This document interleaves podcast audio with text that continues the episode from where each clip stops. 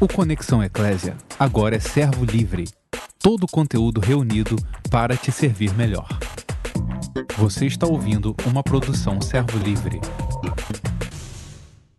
Olá, meus amados, meus queridos, vocês que me suportam aqui todas as noites, me acompanham.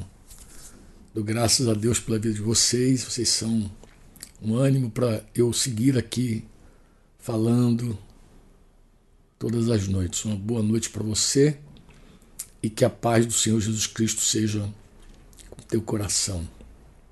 Hoje, com a bênção e com a graça do nosso Papai do Céu, eu quero ser também bem objetivo, falar assim rapidamente com vocês sobre a ceia do Senhor. É verdade. Queria falar um pouquinho sobre a ceia. Por quê? Porque eu percebo que vários amados, vários irmãos estão ceando, estão em casa ceando, estão aproveitando esse tempo também de muitas lives aí para poder algumas aproveitar com, e cear com algumas dessas, dessas lives que acontecem. E eu pensei assim de refletirmos assim rapidamente sobre o tema. Meu amigo, meu irmão Daniel Nawalpan me, me enviou um, um, WhatsApp esses dias é, pedindo alguns conteúdos sobre a ceia, né? Eu enchi ele lá com um monte de coisa, não sei se ele vai ter algum proveito, mas eu pensei, enquanto mandava material para ele, eu pensei, poxa, acho que seria legal conversar com os irmãos, nem que seja um pouquinho assim, de tempo sobre a ceia e orarmos, né? E quem sabe até, se você está aí, partir o pão, né? Eu queria falar um pouquinho sobre a instituição da ceia, quando Jesus fez, quando Jesus é, partiu o pão, né? Ele disse certa vez ali em João 6, de 48 em diante, ele vai dizer que ele vai dizer o seguinte: eu sou o pão da vida. Ele vai dizer para os judeus: vocês, os pais de vocês comeram o maná no deserto e eles morreram. Interessante. Eu sou o pão da vida. O, pai de vocês, os pais, né? Os vossos pais comeram maná no deserto e morreram. Este é o pão que desce do céu, para que todo o que dele comer não pereça. Ele estava se referindo a ele mesmo, pão que desce do céu. Eu sou o pão vivo, que desceu do céu, e se alguém dele comer, viverá eternamente. E o pão que eu darei pela vida do mundo é a minha carne. Olha que tá o pão que eu darei para que o mundo tenha vida, pela vida do mundo, é a minha carne. Está falando, obviamente, dele próprio. Nós temos assim é, dois extremos quando o assunto é ser, né? Um, um povo de origem católica, ou próprio católico, aquele ensino católico de que na ceia aqueles elementos pão e vinho eles são de forma místicas transformados no próprio corpo de Cristo e no próprio sangue de Jesus. E o outro extremo, né, que eu acho que que a maioria dos evangélicos pensam é que a ceia é um símbolo para que a gente possa se lembrar de Jesus. Né? Então a gente, quando come, não tem a vida eterna. A gente come para lembrar de Jesus. Né? Mas Jesus diz que quem come tem a vida eterna. Mas, obviamente, ele não está falando, não está se referindo do pão em si, daquele pão que você faz, que você de repente compra, tem gente que faz, tem gente que compra o pão. Claro que ele não está se referindo desse pão, mas ele está se referindo dele mesmo, obviamente, é isso que ele está falando, porque ele disse: Eu sou o pão da vida. Quem come, quem come não tem, quem come de, de mim tem vida, e quem não come de mim não tem vida. Então, quem come tem vida, quem não come não tem vida, e a gente entende então que o propósito da ceia do Senhor. A ceia do Senhor, ela fala de vida e morte. Ela fala de vida e morte. Não sei se vocês estão bem lembrados disso. Tomar aqui meu chimarrãozinho. Inclusive, a erva desse chimarrão foi meu amigo Daniel Naulpan que me deu lá. Tá acabando, inclusive, tá, Daniel? Se você estiver me assistindo aí, desde Chile. E a, a cuia que me deu foi meu amigo Ricardo Navarro. Uma cuia muito especial. Fiz uma reunião esses dias, tinha um, um gaúcho sueco lá, o cara tomando café, eu tomando chima. Que maravilha, né?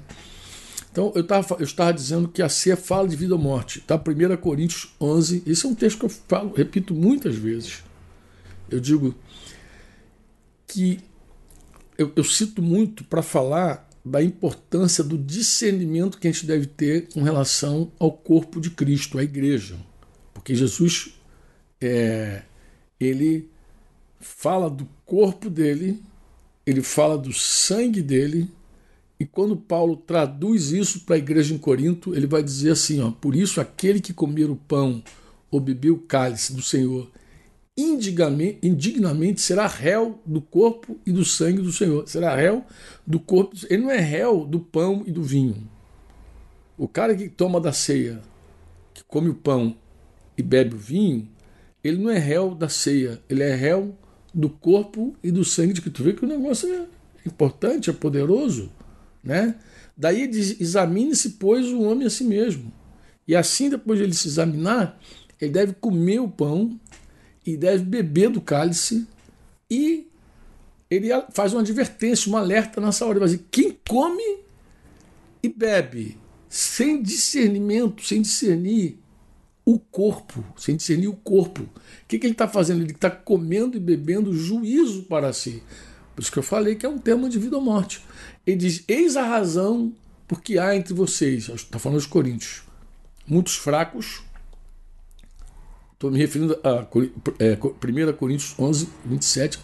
Muitos fracos, doentes, então tem fraco, doente, e não poucos que dormem. Então ele está escrevendo a carta dele para aquela igreja que está cheia de conflitos, cheia de divisões e tudo mais. E ele diz que tinha gente fraca, tinha gente doente e tinha gente até que já estava já tinha passado daqui para outra vida.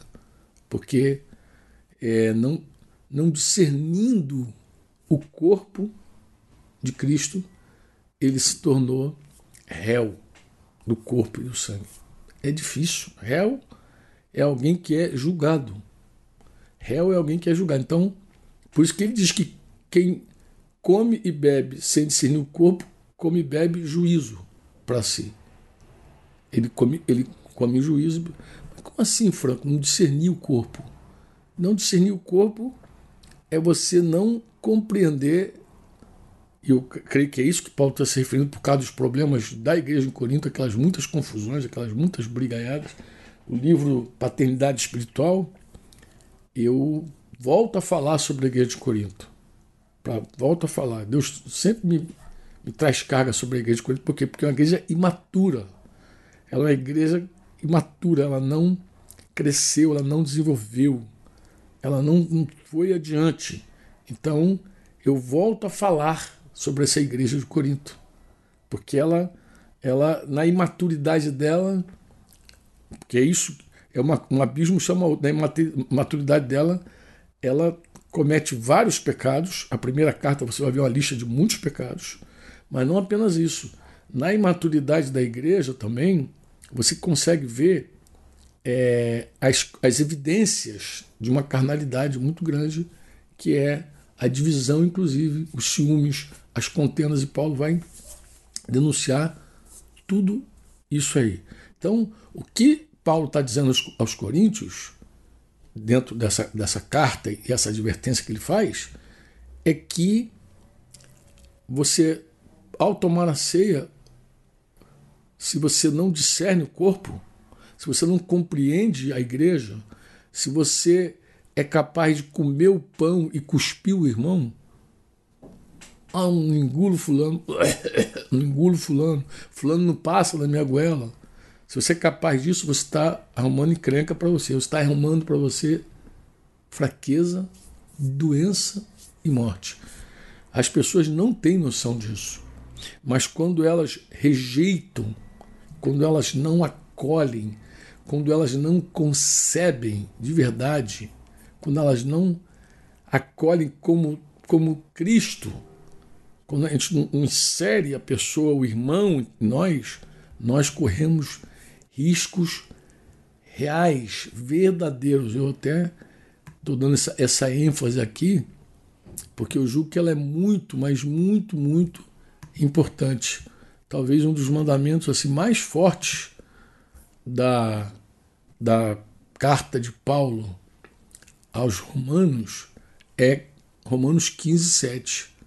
Ele vai dizer, ele, ele vai usar a palavra portanto, acho que portanto, para dizer que nós, porque ele vem tratando o assunto, né? Ele, ele vai dizendo é, que nós, nós, nós devemos é não agradar a nós mesmos, né?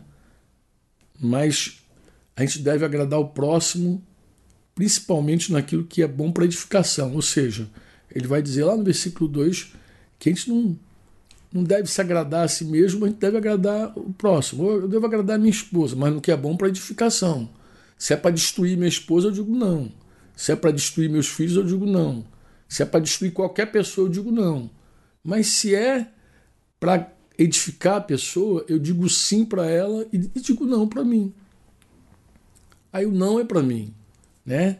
Porque também Cristo, versículo 3, ele vai dizer: não se agradou a si mesmo. Antes está escrito: as injúrias do que te ultrajavam caíram sobre mim. Né? Isso, ele está citando que Salmo 69, 9. Né?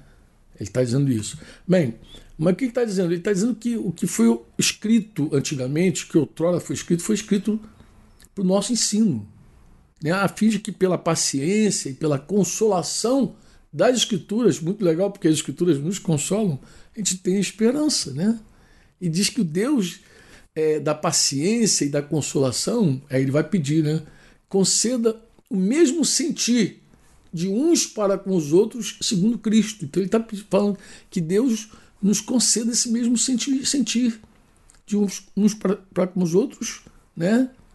segundo Jesus, não é segundo eu, Franco, segundo Jesus. O sentimento tem que ser segundo Jesus, para que concordemente e a uma voz glorifiqueis ao Deus e Pai de nosso Senhor Jesus Cristo. Portanto, aí ele vai entrar. Portanto, acolhei-vos uns aos outros, como também Cristo nos acolheu para a glória de Deus. E esse acolher também pode ser comer. É verdade, comer uns aos outros, como, como também Cristo nos, nos inseriu nele para a glória de Deus. Porque Jesus nos inseriu nele. É, esse é o mistério. Esse é o mistério. Jesus nos inseriu nele. Então, é, nós devemos, de forma sábia, né, é, entender pela fé, que a coisa envolve fé. É fé mesmo. Você, eu, nós nos batizamos por fé. Nós passamos pela água por fé. É por fé. Mas a gente crê que quando a gente é batizado, nós, nós fomos sepultados com Jesus e fomos levantados com Jesus. Né? Então não é diferente hoje na hora da ceia. Não é diferente hoje na hora da ceia. A, a gente é uma igreja que fala muito sobre muito sobre a vida na luz. Muito, a gente fala muito. Um dos livretinhos mais vendidos agora, distribuídos em espanhol, está distribuído em espanhol. É Perdão e Purificação. Perdão e Purificação. Que é um, um ensino básico, é um ensino, um compartilhar de, de, de, de, da palavra e de testemunhos de pessoas que provaram a vida na luz. Porque 1 João lá, capítulo 1, do versículo 6 ao 9, vai dizer que se nós dissermos que temos comunhão com Ele, mas se nós andarmos em trevas, nós mentimos e não praticamos a verdade. Então, ou seja, se alguém escolhe uma vida de pecado, né? E aí a ceia está dizendo que o homem deve examinar a si mesmo. Eu, eu sei que esse examinar a si mesmo, muita gente pensa que é assim, procure seus pecados. Eu não acredito que seja isso. Eu não creio que, que Paulo está dizendo, avalie seus pecados. Por que, que eu não acredito nisso? Porque eu penso que pecado, nós não precisamos avaliar, os conscientes estão diante de nós. No dia que a gente pecou, o Espírito Santo já gerou tristeza em nós. A gente não tem que avaliar, procurar os pecados em nós. Inclusive, isso não é nem saudável. Porque quem nos sonda e nos conhece e que traz à luz todos os nossos pecados, até os ocultos, é o Espírito Santo. Então, o Espírito de Deus é que traz isso tudo à, à, à luz. A, a, hora da ceia, eu não acredito que é uma hora para você ficar pensando em pecado. Acho que até por isso muita gente é, fica triste na ceia por causa disso. Falei isso na última ceia que a gente tomou aqui. A ceia não é um momento de tristeza, né? Jesus falou para celebrar a ceia em memória dele, mas não é um momento de tristeza. A, a, a, Bíblia já fala lá no início da igreja que eles partiam o pão de casa em casa com alegria. Então a, a ceia não era um momento de tristeza, era um momento de alegria. Porque tristeza é fato, é quando fala do nosso pecado mesmo. Se eu pensar em mim, pensar no meu pecado, eu vou ficar triste. Mas eu, quando olho para Jesus, eu tenho plena alegria. Por quê? Porque Jesus é o Cordeiro derradeiro. Ele morreu pelos meus pecados. Então, quando eu olho para Jesus, eu tenho plena alegria. A única coisa que pode roubar essa comunhão minha com Ele está lá em 1 João. Qual é? É que se eu disser que eu tenho comunhão com Ele e começar a andar nas trevas, eu estou mentindo e não pratico a verdade. Mas se eu andar na luz como Ele está na luz, eu manter, nós mantemos comunhão uns com os outros, aí ó, ao mistério do corpo uns com os outros, e o sangue de Jesus, seu Filho, nos purifica todo pecado, porque Paulo também falou lá aos Coríntios que, embora sendo muitos, somos um só pão. Somos muitos, mas somos um só pão. Então, o sangue de Jesus, seu Filho, nos purifica de todo pecado. Então, a minha tristeza na ceia só é possível se, ao olhar para o pão, olhar para o vinho, eu perceber, discernir que eu, minha vida está oculta, está em trevas. Que eu não tenho, na verdade, comunhão com o Senhor. Porque a, mesa também é a mesa da comunhão. Você sabe que os, os primeiros cristãos, eles se reuniam e antes de, de começar qualquer coisa, eles confessavam pecados. Eu demorei para entender isso. Por que, que a igreja confessava pecados antes, antes de se juntarem? Depois eu entendi. Se eles ceiavam todos os dias, não ceiava assim como a gente ceia uma vez por mês, nem ceiava assim uma vez por ano, como alguns, mas se eles ceiavam todos os dias, todos os dias era um bom momento para, não para ficar lembrando de pecado, mas para andar na luz. Para andar na luz. Porque quando nós andamos na luz, nós temos não só comunhão com Ele, nós temos comunhão também uns com os outros. Era muito, muito claro entender isso entender que quando nós andamos na luz, nós temos comunhão uns com os outros. E o sangue de seu Filho nos purifica de todo pecado. De todo pecado. Se nós dissermos que não temos pecado nenhum, hum, problema, a nós mesmos nos enganamos. E a verdade não está em nós. Agora, se confessarmos os nossos pecados, se liga aí, ele é fiel e justo para nos perdoar os pecados e nos purificar de toda injustiça. Eu te pergunto, é um momento de alegria ou não é um momento de alegria? Porque se o sangue de Jesus atua na luz, era como dizer assim que o, quando o nosso sangue flui no corpo, diz a ciência, né? que ele tira as sujeiras, as impurezas e a sujeira. Então, se o sangue ao correr no corpo ele vai tirando sujeira, viver nesse mundo que produz tanta poeira, tanta sujeira, tanta coisa, nós precisamos mais do que nunca experimentar o fluir desse sangue de maneira contínua. De maneira contínua. Nós não somos mais como aqueles é, judeus do passado que sacrificavam animais para terem perdão do pecado. A, a, Hebreus fala disso, principalmente Hebreus 10 diz, de 1 a 3, que é, diz exatamente assim: visto que a lei tem sombra dos bens vindouros, não é imagem real das coisas. Então a lei é um, é um tipo de sombra, ela não é a imagem real das coisas. Diz que nunca, jamais pode tornar perfeito os ofertantes com os mesmos sacrifícios, que ano após ano, perpetuamente, eles oferecem. Então, eles, cada vez que eles, eles iam oferecer, eles iam, tinham consciência de pecado, tinham ciência de pecado, eles iam lá para ofertar. E daquela forma, né, assim era a velha aliança, daquela maneira, né, eles acabavam experimentando o perdão do, pe do pecado deles. Né? Portanto, os que prestam culto, tendo sido purificados uma vez por todos, não mais teriam consciência de pecado?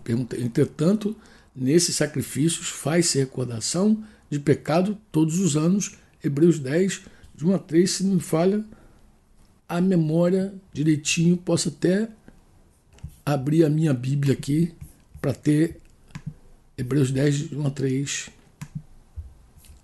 Vou abrir minha Bíblia rapidamente para ter certeza do que eu estou dizendo aqui. Diz que, ora, visto que a lei tem sombra dos bens vindouros, não a imagem geral das coisas, nunca jamais pode tornar perfeitos os ofertantes com os mesmos sacrifícios que ano após ano perpetuamente eles oferecem. Claro, eles vão lá sempre. Do tal sorte não teriam cessado de ser oferecidos. Porquanto os que prestam culto, ele faz uma pergunta: tendo sido purificados uma vez por toda, não mais teriam consciência de pecados? Entretanto, nesse sacrifício faz-se recordação de pecados todos os anos.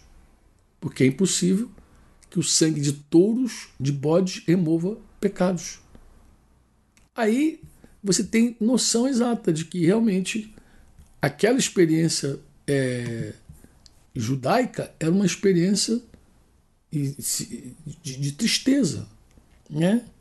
De tristeza, mas não é a nossa experiência não é assim, dessa forma. A nossa experiência é outra. Paulo também lá aos Coríntios, 1 capítulo 11, vai dizer: "Porque eu recebi do Senhor o que também vos entreguei. O que eu recebi de Deus, eu passei para vocês. Que o Senhor Jesus, na noite que foi traído, ele tomou o pão. Tem até um cálice aqui de madeira, aqui do meio mão aqui lá, de tapetim, Pedrão. E tendo dado graças, partiu e disse: Esse é o meu corpo. Aí partiu o pão. Ora, primeiro pão, estou sem pão aqui. Fazer isso em memória de mim. E depois ele vai dizer também, da mesma forma, do cálice, dizendo: Esse cálice é o cálice do meu sangue. E ele vai dizer isso, vai ministrando na vida da igreja, né? Porque o nosso encontro com Jesus na ceia, nossa comunhão com Ele na ceia, é um momento de alegria mesmo. Não dá para ficar deprimido nessa hora, depressivo, né? Eu não, não é um momento de ficar se castigando. Não é um momento de ficar pensando que eu pequei. Não tem, querido, o Espírito Santo ele te traz consciência as coisas, os teus erros, principalmente se tu falar, Senhor, tu me sonda, tu me conhece, vê o meu pecado, trata de mim, me corrige, me... ele vai fazer tudo direitinho, Senhor é maravilhoso. Né? A gente é, tem que lembrar que o nome de Jesus significa Jeová salva. E ele foi um sacrifício eterno, para sempre, de uma vez por todas. Né? Nós é, tratamos dos nossos pecados hoje confessando eles. A gente confessa os nossos pecados. Quando, quando é, Paulo diz aos Coríntios, lá no 11, 28, examine-se, pois, o homem a si mesmo, ele não está falando procure seus pecados, vasculhe seus pecados. Não é isso que ele está falando. Ele está falando com relação. A, a, a, o exame tem que ser em relação ao discernimento que ele tem do próprio corpo, do que ele compreende de igreja, da percepção dos irmãos, da comunhão. Ele dele olhar e dizer, cara, eu tenho comunhão com todo mundo, estou bem, graças a Deus, não tenho inimizade com ninguém. Eu acolhi todo mundo dentro de mim, não estou com problema com ninguém. Essa, essa é a direção de Paulo nesse momento. E aí, se tem algo que feriu, que machucou, a gente resolve com confissão. A gente resolve com confissão, porque o sacrifício já foi feito. Então, nós precisamos sim é, experimentar tempos de é, alegria. Paulo, em outro momento, na segunda carta aos Coríntios, ele também manda a igreja se examinar. Ele vai dizer: examinai-vos, 2 Coríntios 13, 5. Examinai-vos a vós mesmos, se realmente estáis na fé. Provai-vos a vós mesmos. Ou não reconheceis que Jesus Cristo está em vocês? Se é, se não é assim, não, se não é que já estáis reprovados. Ele, ele não está falando para fazer um autoexame de pecado, mas é, eu acredito que Paulo está se referindo é um, um exame de fé, um exame contínuo que eu preciso fazer se de verdade a minha fé permanece em Jesus. Entendeu? Se ela, se ela, se ela não em Jesus mais, como é que está a minha fé? Não é o meu pecado. É um exame de fé, é um exame de compreensão. É um é exame daquilo que eu conheço. Então, eu penso que da mesma forma é o texto lá de que eu citei de, de, de 1 Coríntios 11, quando ele fala examine-se, no 11, 28. Eu acho que é muito semelhante é, é examinar a minha fé, examinar o que eu compreendo do corpo. E assim, amados, devo comer o pão com a maior alegria e beber do cálice com a maior alegria. Eu devo ficar todo felizão, entendeu? De poder participar dessa hora. Eu sei que existem muitos ensinos sobre a ceia. Há muitos, muitos, muitas coisas maravilhosas sobre a ceia. Mas eu queria te dizer algo assim. É... Eu esses dias eu coloquei um postzinho no meu, no meu Instagram, que, é, que também vai lá para a página do Facebook. Falei rapidamente, tem uma foto minha com Denise assim, eu falei rapidamente sobre aliança. Porque há vários anos, vários anos mesmo, eu escutei de um querido, queridaço, era bem jovem, Hélio Maurício Brum, era um, um, um, bispo, um presbítero da igreja, ali em Honório Gugel, no Rio de Janeiro, e ele dizia assim, meu caro, meu caro, ele dizia assim, as pessoas dizem que o amor salva o casamento, mas o casamento salva o amor. Eu entendi o que ele estava dizendo o amor que ele se referia não é o amor ágape. Claro que o amor ágape é a base de tudo. Mas eu acredito que ele está dizendo o seguinte: que o, o, sentimento, a leitura que eu fazia quando ele dizia assim, o sentimento não salva a aliança. Aliança salva o sentimento.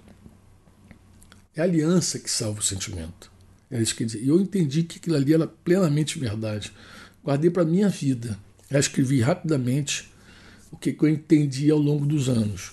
Quanto mais eu conheço de Jesus Cristo, mais eu entendo o pacto, a aliança, o casamento.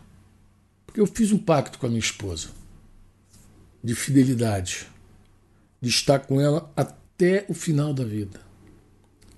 Em toda e qualquer prova da vida, os extremos que nos provam. Na riqueza, na pobreza, na alegria, na tristeza, na doença, na saúde. Esses dias, alguns pastores receberam é, a alta. Tem um pastor especificamente, eu lembro de um outro pastor, mais de dois pastores, um muito chegado a nós, o Zéu, e também alguns irmãos, alguns irmãos que foram separados de suas esposas por causa do Covid-19. Né? Precisaram ficar internados, ficaram distantes então é muito interessante. E, e outros que contraíram ficaram em casa e precisaram ser ajudados, outros cônjuges que tiveram problema. E você vê interessante a aliança sendo provada na saúde e na doença. Então esses extremos nos provam muito, né? Muito interessante ver a alegria da Suzy, a alegria da Rita, com, com a, A Rita com a volta do Luciano para casa. O, o, a Suzy com a volta do Ziel no aniversário dela para casa, aquela alegria toda. Mas estava falando, claro, é que os nossos sentimentos eles são importantes, mas eles são estáveis. Hora está em cima, hora está embaixo, é muito complicado. Mas quando a gente tem compreensão do pacto, da aliança, é muito especial. Por quê? Porque você vai conhecendo Jesus e ao longo da, da tua carreira tu descobre o seguinte, que a compreensão que você tem desse pacto, dessa aliança, a compreensão que você tem desse pacto, dessa aliança, salva os teus melhores sentimentos. Por quê? Porque como os sentimentos são muito estáveis, muito estáveis, ora você quer muito, ora você não quer, ora você está alegre, você está... Os sentimentos são muito estáveis, como as emoções, o teu casamento não pode estar fundamentado nisso. É o contrário. O casamento ele se fundamenta no ágape. O ágape não é sentimento. O ágape é uma entrega a Deus por alguém. Isso que é o ágape. Marido, ame sua esposa. Como? Como Cristo amou a igreja, deu sua vida por ela. Ele se entregou por ela. Uma mulher que conhece, tem o privilégio de ter um marido que tem essa revelação e que vive essa prática de se consagrar a Deus para o bem dela, ela é uma mulher alegre. Ela deve olhar para o marido e dizer, cara, que homem maravilhoso que Deus me deu. Porque ele se consagra por mim. Ele, além, além de inspirar você a se consagrar também, ele se consagra por você. Mas você vê que interessante, eu não estou me referindo ao ágape, porque o ágape já é uma aliança, já é um, já é um, um, uma, uma, um entendimento desse pacto. Né? já é uma entrega, já é um sacrifício. Eu não, não me refiro a isso, não. Eu me refiro a esses sentimentos que levam muita gente ao altar para assumir um compromisso e se casar, e também sentimentos que você é, também te, leva, te levam a divorciar. Então, muita gente que casa por sentimento se divorcia por sentimento. Porque quando sente ah, que está apaixonado, casa. Quando se sente enojado, se divorcia. Não estou falando desse sentimento, dessas coisas humanas. Não estou falando do ágape, não estou falando do amor perfeito. Não estou falando desse amor, do amor de Deus derramado no coração, Romanos 5,5. Estou falando do, do amor humano. Então, esse amor humano muito frágilzinho, ele é muito fraquinho, ele não suporta. Né? Mas o casamento é uma aliança, é um pacto. E é muito interessante, você tem essa argola aqui e ela te traz a memória. A ceia do Senhor, aproveitar que cálice está aqui mesmo, a ceia, bonito, né? Todo de madeira, bonitão. A ceia te traz a memória. A ceia te traz a memória. Te traz a memória, uma memória que deveria te alegrar muito, não te deixar triste, mas te alegrar muito. De quê? De que Jesus Cristo, ele morreu pelos meus pecados, pelos nossos pecados, e nós podemos, pelo pão, a gente pode comer vida dele. A gente pode se alimentar da vida. Ah, mas Frank é um pão. Claro que é um pão, mas a minha fé diz que é a vida de Jesus. A minha fé diz que é a vida de Jesus. O que está enriquecido, o que está abençoado aí, mais do que tudo, é a fé. A fé diz que é a fé está dizendo. Está me informando, a fé está me informando. Que é a vida de Deus. É a vida dele. Amém? Você compreende isso? Isso é muito mais, muito mais importante do que você tem gente que acha que tem que fazer o pão certo. Gente acha que tem que ser o pão. O pão certo dá resultado. Que o vinho tem que ser o vinho certo. Não, amado. Mais do que o vinho, mais do que o elemento pão, é a fé. A fé que você tem, que você come vida. A fé na eterna aliança do seu sangue, do caminho novo que foi aberto. É a fé. É desse jeito. É a fé. Então, eu queria deixar essa reflexão contigo, tá, amados? Queria deixar com você, de verdade, essa reflexão eu queria deixar contigo para você pensar, entendeu? Para você ter em casa aí um momento é, especial. Você lembra que a água do nosso batismo não lava os nossos pecados? Claro que não lava. Mas Jesus não disse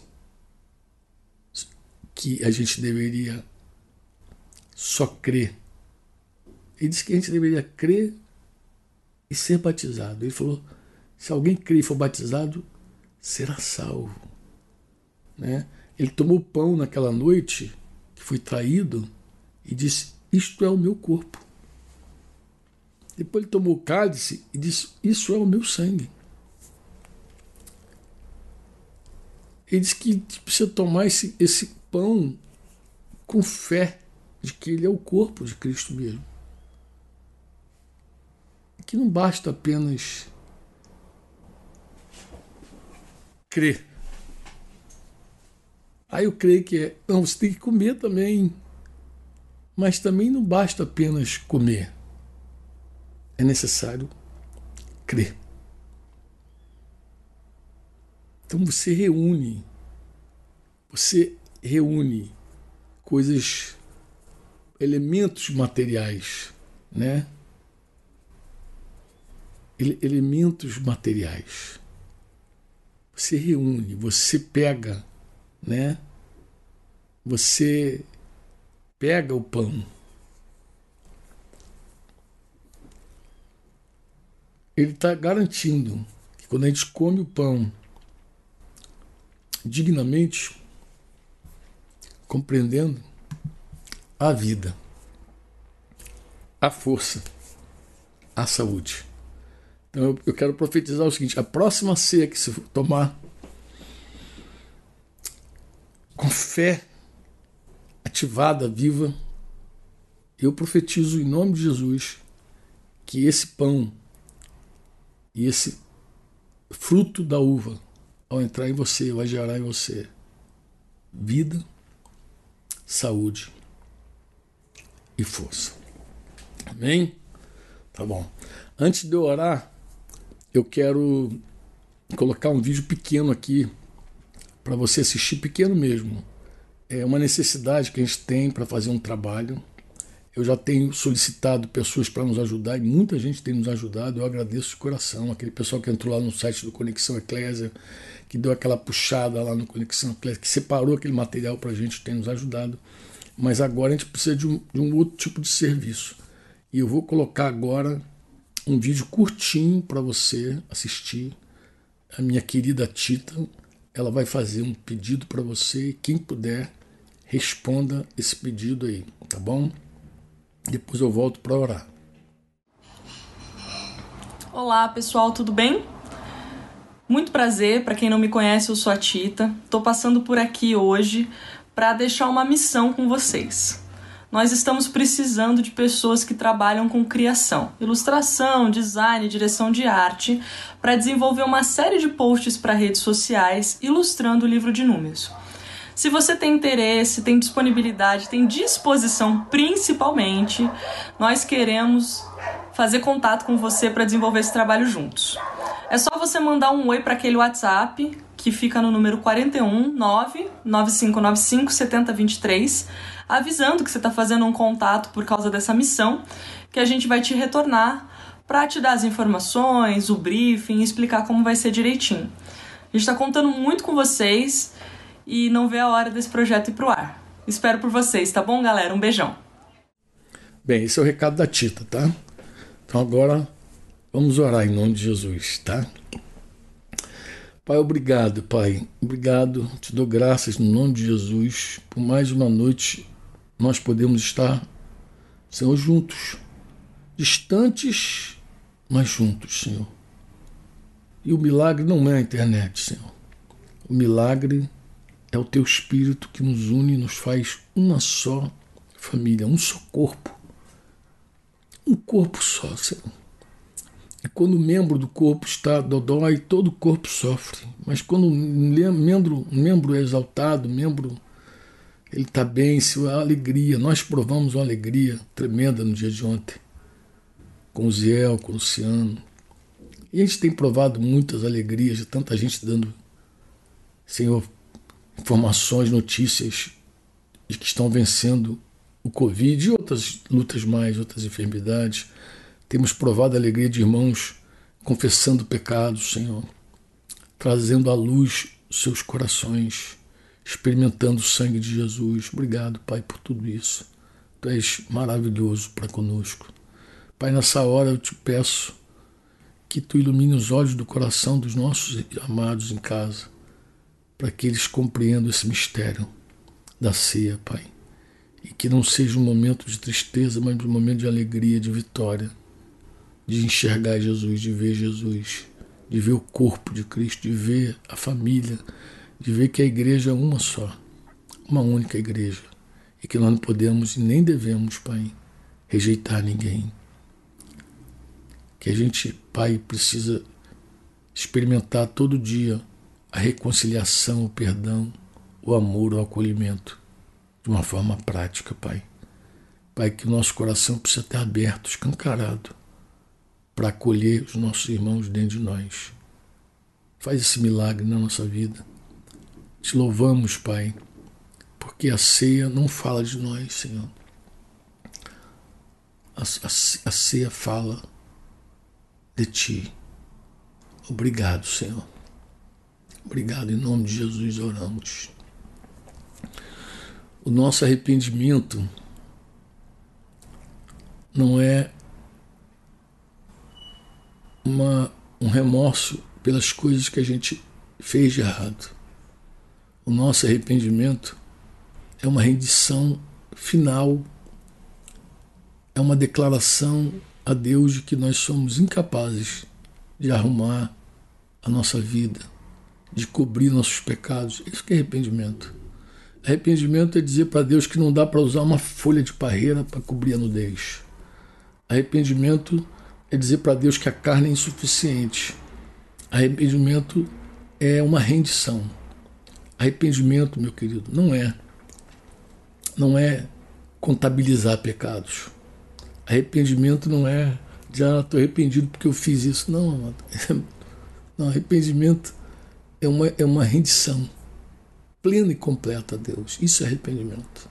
Tá bom? Um grande beijo no teu coração e até amanhã, se Deus quiser. Senão a gente informa que não vai haver live, tá? Beijo grande. Tchau. Você ouviu uma produção Servo Livre.